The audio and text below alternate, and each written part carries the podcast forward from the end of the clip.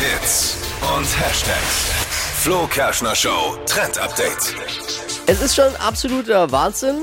Vor zehn Jahren ist Atemlos von Helene Fischer auf den Markt gekommen. Mega Hit, ja?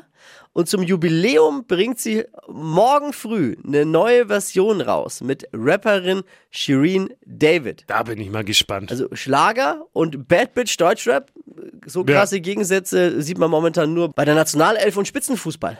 Ne, das oder bei Iris und Peter Klein. So, wird heute eine Minute vor Mitternacht nämlich veröffentlicht. Ich habe aber jetzt schon mal einen kleinen Ausblick dabei.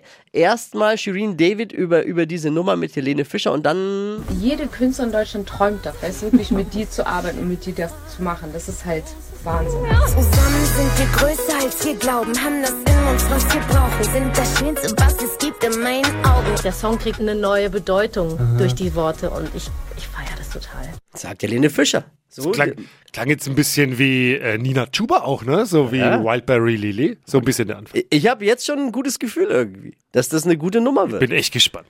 Dann wird wahrscheinlich, ich vermute, also nach diesem Rap-Part wird irgendwann Helene Fischer kommen und singen Atemlos. Das wird wahrscheinlich passieren. da, kommen wir nicht, vermutlich da kommen wir passieren. nicht drum rum. Ja. Das haben sie irgendwie nicht rausschneiden können anscheinend.